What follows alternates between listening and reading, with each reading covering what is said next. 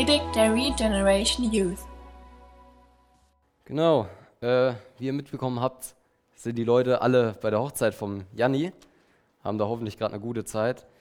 Und ähm, ja, hatte der Micha mich gefragt, ob ich heute mal in der Jugend predigen wollte. Habe erst ein bisschen mit mir gehadert, aber mich irgendwann doch dazu entschieden. Und worüber ich heute Abend äh, reden möchte, ist äh, ein ganz episches Thema. Ich habe es genannt, die Faszination des Evangeliums. Genau, und zwar, ähm, Micha hat letztes Mal zu mir gesagt, er wünscht sich, dass die Jugend ein bisschen interaktiver wird. Ähm, deswegen erstmal eine Frage an euch. Und zwar, was ist denn unsere Aufgabe als Christen hier auf Erden?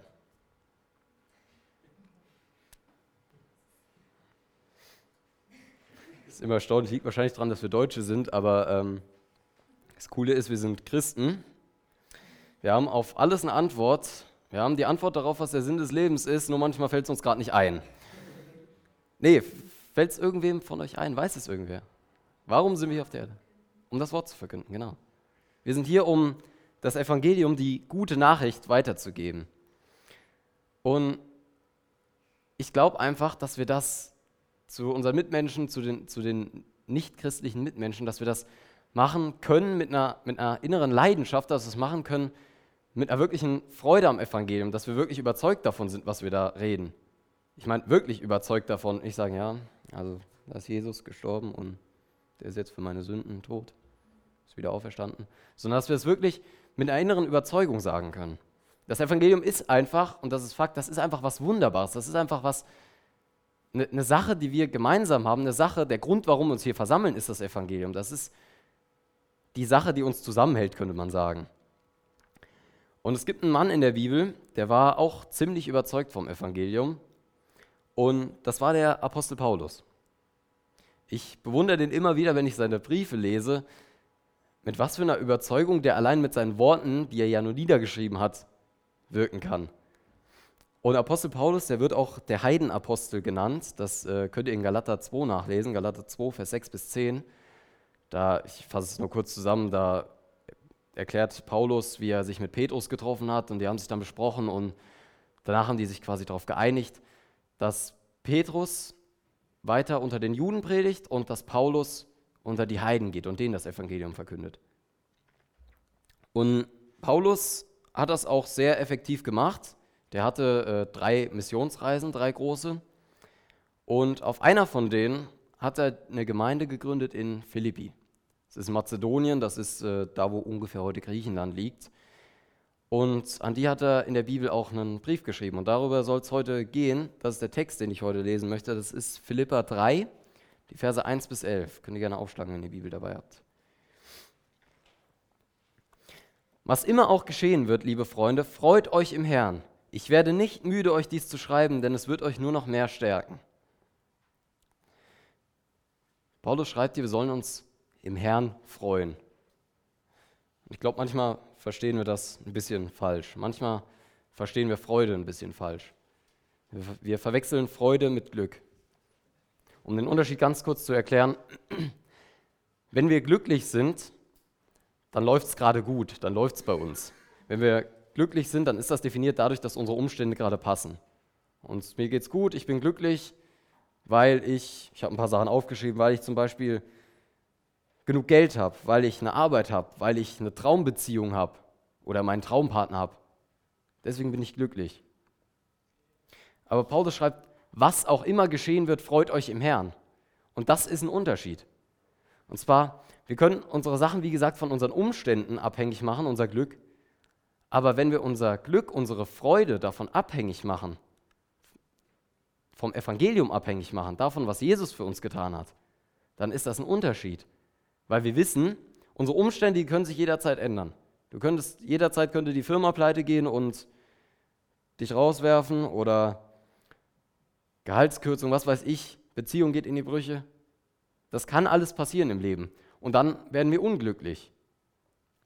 Aber wenn wir unser Vertrauen darauf setzen, dass Jesus am Kreuz gestorben ist, dann freuen wir uns in jeder Lebenslage, weil sich das nicht ändert. Jesus steht zu seinen Verheißungen. Jesus steht dazu, was er sagt. Und wenn er sagt, dass er uns errettet, dann ist das so. Genau, nehmt euch in Acht vor den Menschen, die sich verhalten wie bösartige Hunde, wie solche, die andere verstümmeln. Denn sie behaupten, ihr müsst euch beschneiden lassen, um gerettet zu werden. Vers 2. Ähm, es gab damals sogenannte Judaisten. Ich weiß nicht, wer von euch schon mal was davon gehört hat. Irgendjemand? Schon mal, schon mal den Begriff gehört? Ja. Ähm, die Judaisten, das waren ähm, vom Judentum bekehrte Christen, die aber immer noch im Judentum gefangen waren.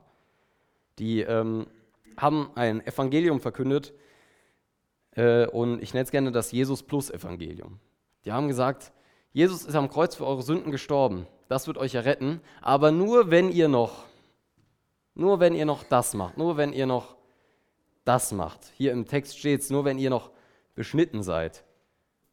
Solche, die andere verstümmeln, denn sie behaupten, ihr müsst euch beschneiden lassen, um gerettet zu werden.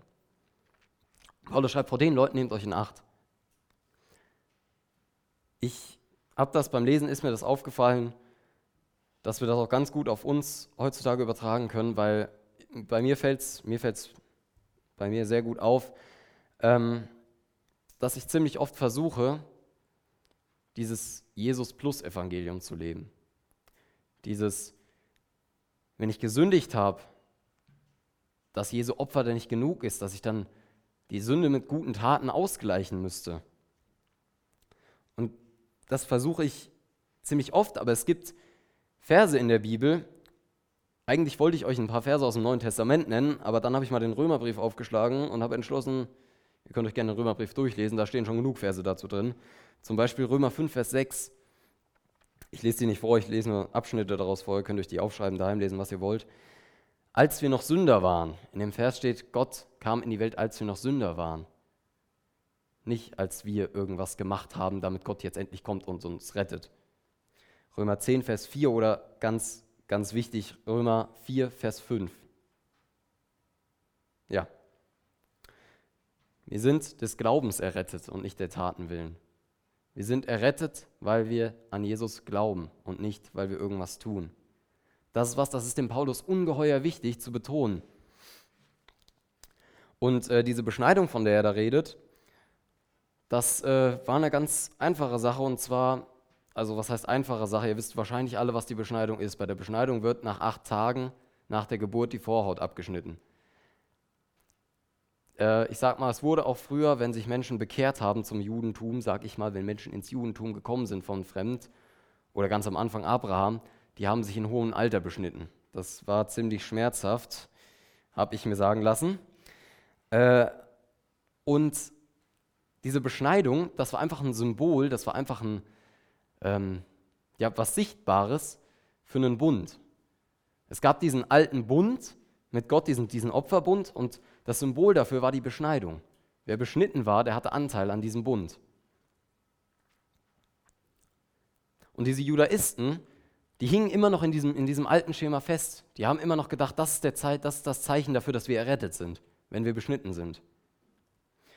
Wie gesagt, Paulus schreibt, nehmt euch vor denen in Acht. Und in Vers 3 steht, denn wir, die wir Gott durch den Geist anbeten, sind die einzigen, die wirklich beschnitten sind. Wir setzen unser Vertrauen nicht auf menschliche Anstrengung, sondern sind stolz auf das, was Jesus für uns getan hat. Wir, die wir beschnitten sind, äh, wir, die wir Gott durch den Geist anbeten, sind die einzigen, die wahr beschnitten sind. Gottes Geist ist einfach in dem Sinne das Symbol für den neuen Bund. Der Geist Gottes, der Heilige Geist, der kam auf die Christen an Pfingsten, nachdem Jesus wieder in den Himmel gegangen ist, nach seinem Tod. Und das war das Zeichen für die Christen, das war das Zeichen. Jetzt ist unser Ratgeber angekommen und das ist auch das Zeichen für den neuen Bund. Wir haben den Heiligen Geist und das ist unsere Bestätigung, dass Jesus wiederkommen wird. Das ist unsere Bestätigung dafür, dass das Evangelium eine Wahrheit ist, dass wir den Heiligen Geist haben. Deswegen schreibt er, wir sind die Einzigen, die wirklich beschnitten sind. Und jetzt können wir uns fragen, was der alte Bund, den, den kennt ihr ja bestimmt oder kennen viele von euch. Der alte Bund hat relativ äh, simpel funktioniert, sage ich mal. Und zwar, wir Menschen sind Sünder, das wissen wir alle. Ähm, früher mussten die Menschen einmal jährlich, beziehungsweise eigentlich sogar nach jeder Sünde, nach jeder begangenen und erkannten Sünde, ein Opfer darbringen. Ich lese morgens momentan durch Mose durch, versuch's. Und es ist einfach schon krass, wenn man da liest, was die alles machen mussten. Wie viele verschiedene Opfer es gab, was für Tiere es waren, was damit gemacht wurde. Und das ist einfach dieser alte Bund. Und der neue Bund, darüber schreibt Paulus in Vers 3b. Wir setzen unser Vertrauen nicht auf menschliche Anstrengung, sondern sind stolz auf das, was Jesus für uns getan hat.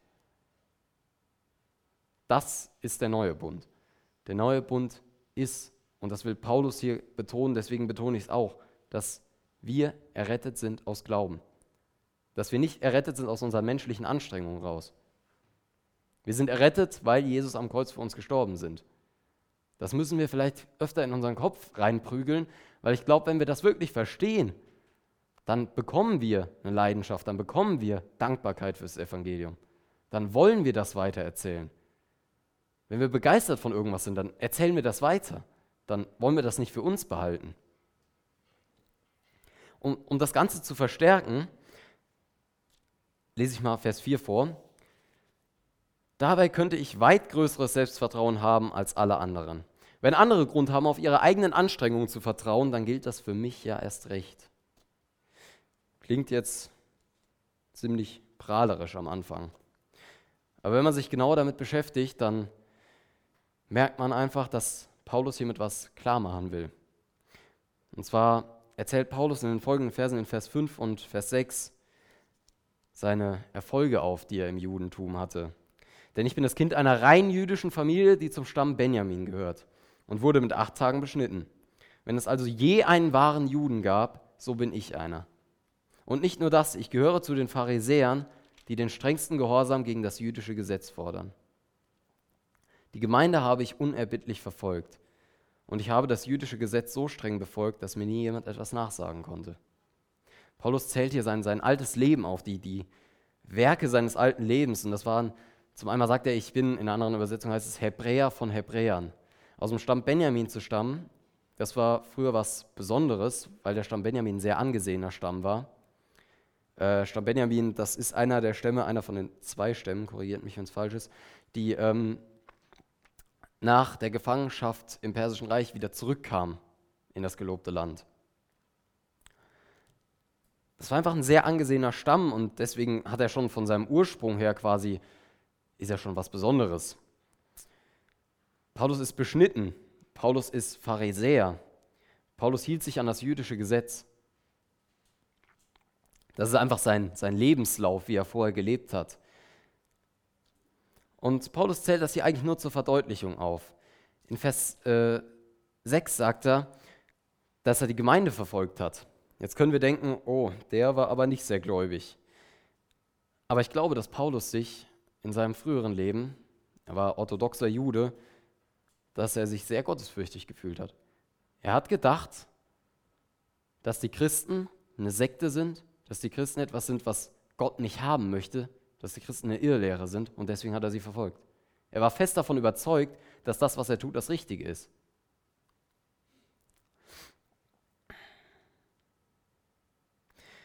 Und der Grund dafür war einfach, dass Paulus Jesus nicht verstanden hatte.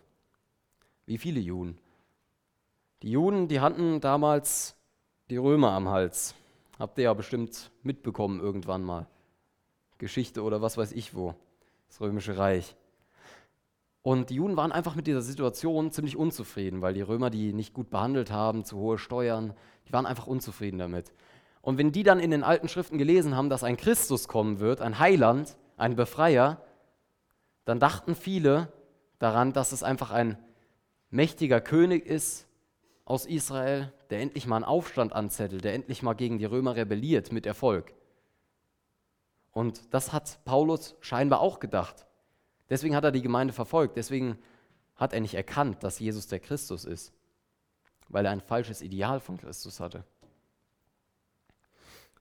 Aber dabei hat er außer Acht gelassen, warum Jesus eigentlich gekommen ist. Jesus ist ja nicht gekommen, um die Juden von den Römern zu befreien, sondern Jesus ist gekommen, um die Juden, aber auch alle anderen, das können wir in Römer 1, Vers 16 nachlesen, vor sich selbst und vor der Sünde zu retten und vom Gesetz zu befreien. Dafür ist Jesus gekommen. Und um das zu erkennen, musste Gott Paulus persönlich begegnen. Das Wenn euch die Geschichte interessiert, lest in Apostelgeschichte 9 nach, aber weiter im Text. Wir haben jetzt gesehen, dass Paulus seine ganzen Erfolge, seine ganzen, sein ganzes gottgefälliges Leben in Anführungszeichen von früher erzählt hat, aufgezählt hat. Und dann kommt er mit Vers 7. Früher hielt ich all diese Dinge für außerordentlich wichtig, aber jetzt betrachte ich sie als wertlos angesichts dessen, was Christus getan hat. Paulus hat früher gedacht, er würde Gerechtigkeit für sich selbst erwirken, weil er ein gutes Leben führt, weil er ein guter Jude ist, könnte man sagen. Weil, weil er alles macht, was Gott gefällt, scheinbar. Aber nach seiner Begegnung mit Jesus hat er erkannt, dass die Dinge, die er früher für so wichtig gehalten hat, diese, diese Gesetze, die er eingehalten hat, spezielle Reinigungsgesetze von den Pharisäern, die so überhaupt nicht im Buch Mose stehen oder sonst irgendwo, dass die eigentlich vollkommen schwachsinnig und unnötig sind.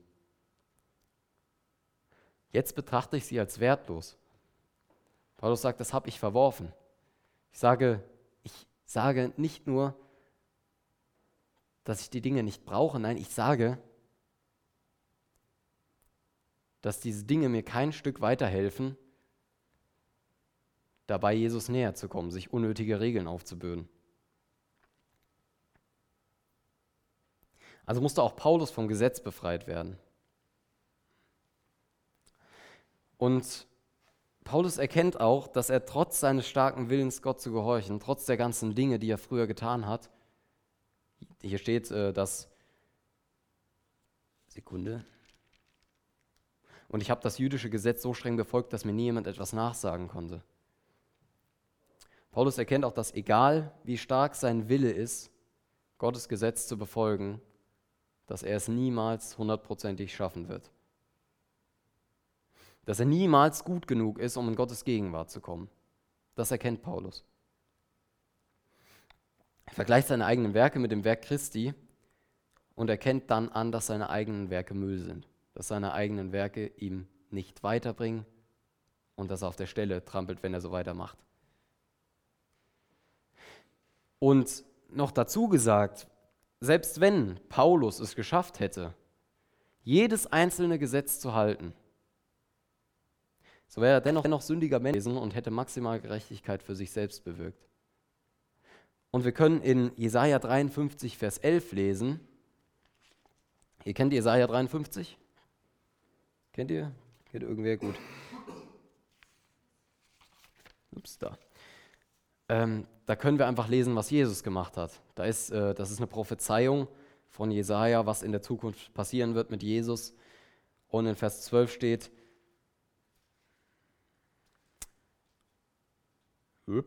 Sekunde, ich glaube, ich habe, ja genau, in Vers 11, Jesaja 53, Vers 11, weil seine Seele sich abgemüht hat, wird er sich dann an dem, was er zu sehen bekommt, erfreuen. Durch seine Erkenntnis wird mein gerechter Diener Gerechtigkeit für viele erwirken, denn er wird ihre Sünden auf sich nehmen. Das ist das, was Jesus gemacht hat. Jesus hat die Sünden aller derer auf sich genommen, die bekennen, dass sie Sünder sind.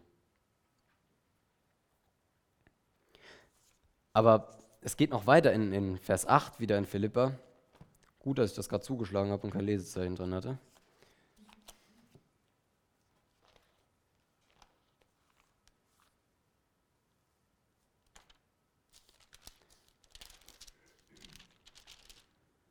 Und zwar in Vers 8. Ja, alles andere erscheint mir wertlos, verglichen mit dem unschätzbaren Gewinn, Jesus Christus, meinen Herrn, zu kennen.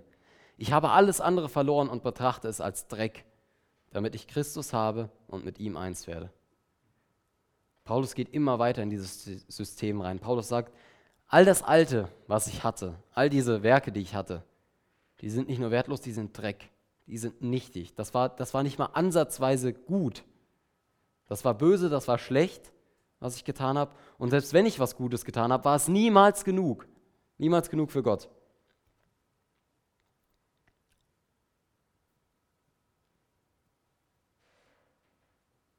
Ich verlasse mich nicht mehr auf mich selbst oder auf meine Fähigkeit, Gottes Gesetz zu befolgen, sondern ich vertraue auf Christus, der mich rettet. Denn nur durch den Glauben werden wir vor Gott gerecht gesprochen. Paulus sagt das ziemlich oft hier im Text. Und ich glaube, das ist wirklich, weil wir das in unseren Kopf vielleicht reinprügeln müssen. Wir sind niemals gut genug. Es gibt kein gutes Werk und es gibt kein schlechtes Werk, das dafür sorgen könnte, dass unsere Errettung verloren geht. Und es gibt kein gutes Werk, das dafür sorgen könnte, dass wir mehr errettet sind. Es gibt die Errettung durch Jesus Christus, Punkt. Und wenn wir errettet sind, wenn wir Jesus bekannt haben, dass wir Sünder sind, dass wir schuldig sind, dann heißt das nicht automatisch, dass wir nie wieder sündigen werden. Wir werden noch sündigen. Aber wir können in 1. Johannes 1, Vers 9 nachlesen. Weiß jemand, was da steht? Das ist ein relativ bekannter Vers. 1. Johannes 1, Vers 9. Ohne Aufschlagen, Nico.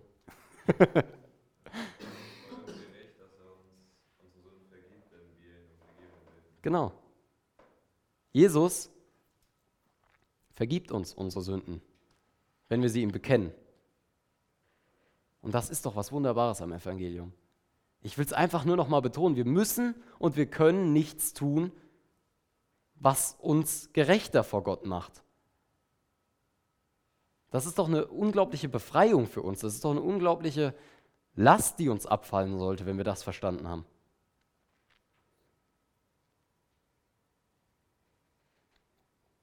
Und warum fällt es uns dann so schwer, uns darüber zu freuen, diese wirklich tiefe Freude und Geborgenheit in Gott zu haben? Dass nichts, was hier auf der Erde passiert, uns von Gott trennen kann. In Römer 8 gibt es die coolen Verse, wo Paulus schreibt, dass er überzeugt ist, dass weder Engel noch Mächte noch Hohes noch Tiefes, ich kriege es glaube ich nicht ganz zusammen, aber keine keine Sachen in der Gegenwart und keine Sachen in der Zukunft gibt, die uns von Gottes Liebe trennen können. Das gibt es nicht, das geht nicht. Gott liebt uns. Gott hat uns geliebt, als wir noch nichts von ihm wissen wollten. Wir können sagen, Gott liebt uns. Punkt. Und der Philipperbrief, der ist eigentlich eher so ein, so ein Freudenbrief von Paulus. In ähm, Philippa 4, Vers 4 das Wort Freude kommt in dem Buch ziemlich oft vor. Da steht, freut euch im Herrn. Ich betone es noch einmal, freut euch.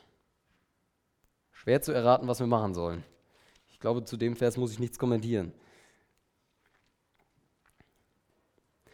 Aber weiter in Vers 10 steht, mein Wunsch ist es, Christus zu erkennen und die mächtige Kraft, die ihn von den Toten auferweckte, am eigenen Leib zu erfahren. Ich möchte lernen, was es heißt, mit ihm zu leiden, indem ich an seinem Tod teilhabe. Wenn wir Christen sind, wenn wir wiedergeborene Christen sind, das sagt das Wort Wiedergeburt ja schon, wenn etwas wiedergeboren sein muss, dann muss es erstmal sterben, dann sind wir mit Jesus gekreuzigt. Unser alter Mensch, unsere sündige Natur, die es gewohnt ist zu sündigen, die nichts anderes kennt und die denkt, das ist vollkommen in Ordnung, die ist gekreuzigt mit Christus. Und letzten Endes symbolisieren wir das ja auch mit der Taufe. Man wird untergetaucht, komplett in Christus identifizieren. Aber auch bei der Taufe taucht man wieder auf. Und das symbolisiert die Auferstehung Christi. Wir sind auch mit ihm auferstanden. Wir haben ein neues Leben. Wir haben ein neues Leben, in dem wir dazu in der Lage sind, wirklich Gutes zu tun, weil Gott uns dabei hilft, weil wir seinen Heiligen Geist haben, der uns dabei hilft. In Philippa 2, Vers 13, denn Gott bewirkt in euch den Wunsch, ihm zu gehorchen und er gibt euch auch die Kraft zu tun, was ihm Freude macht. Den Vers könnt ihr euch einfach vielleicht daheim nochmal durchlesen, Philippa 2, Vers 13, und mal drüber nachdenken.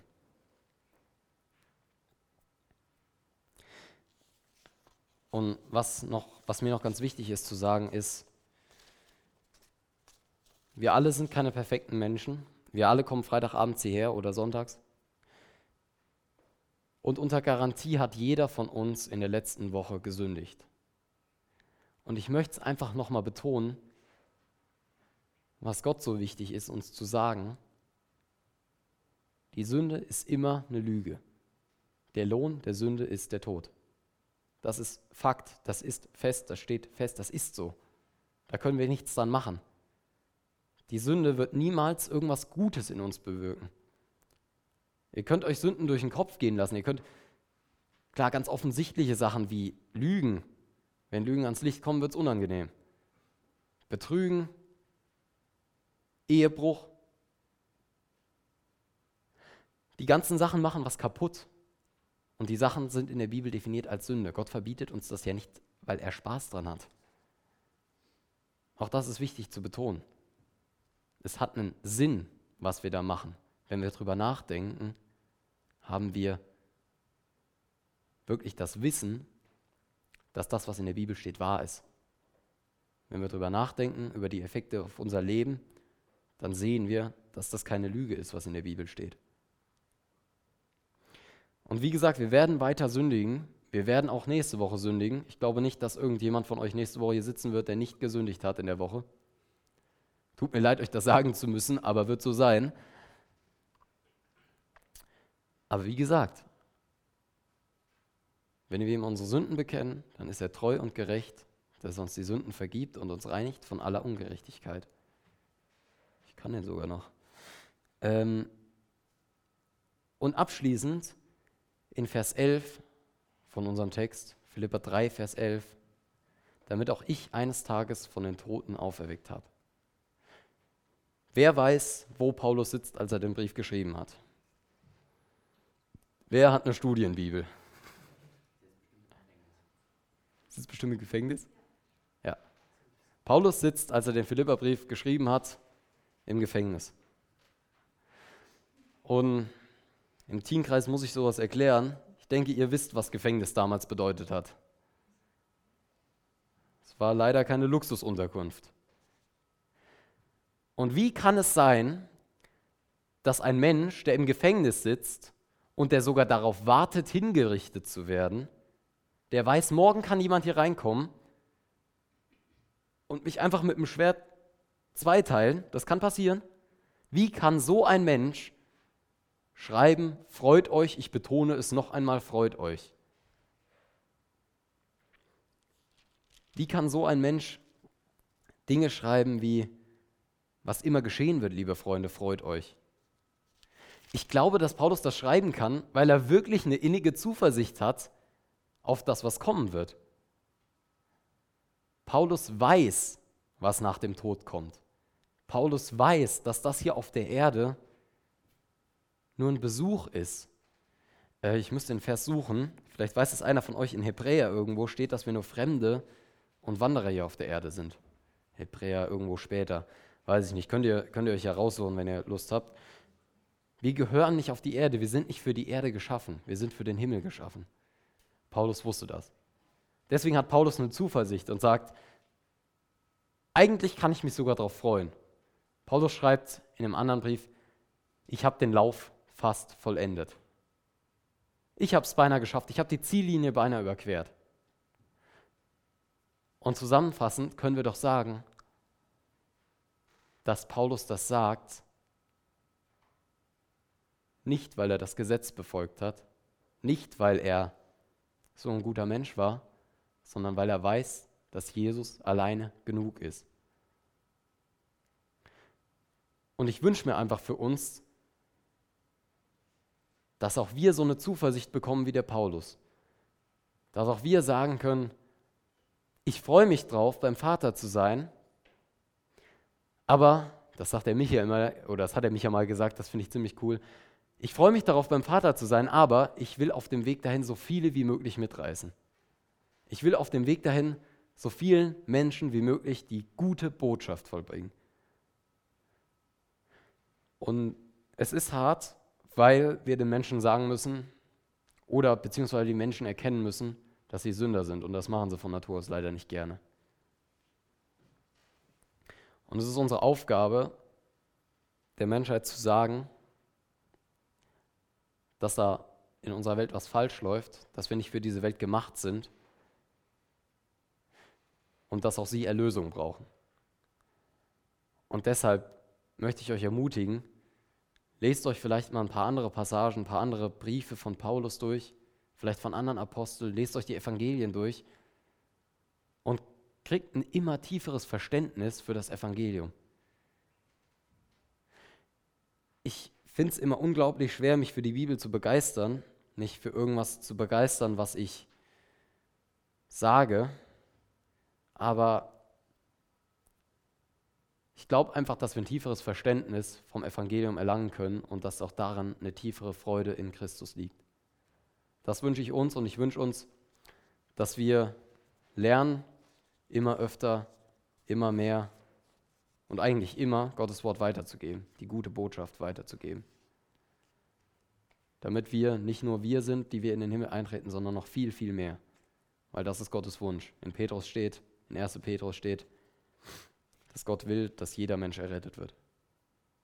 Und dafür sind wir hier auf der Erde. Ich möchte noch kurz beten. Vater, ich danke dir einfach für den heutigen Tag. Ich danke dir dafür, dass du die Anspannung größtenteils von mir genommen hast. Und Vater, ich möchte dich einfach bitten, dass du uns Kraft gibst, dass du uns wirklich das Wollen und das Wirken in uns bewirkst, dein Wort zu tun und dein Wort zu verkünden und Menschen zu sagen, was wir brauchen. Ich möchte dich bitten, dass du uns Kraft gibst. Ich möchte dich bitten, dass du uns eine Leidenschaft für dein Wort gibst. Und ich möchte dich einfach bitten für den weiteren Abend, dass du ihn segnest. In Jesu Namen. Amen. Danke für das Anhören der Predigt. Weitere Informationen findest du unter www.regenerationyouth.de.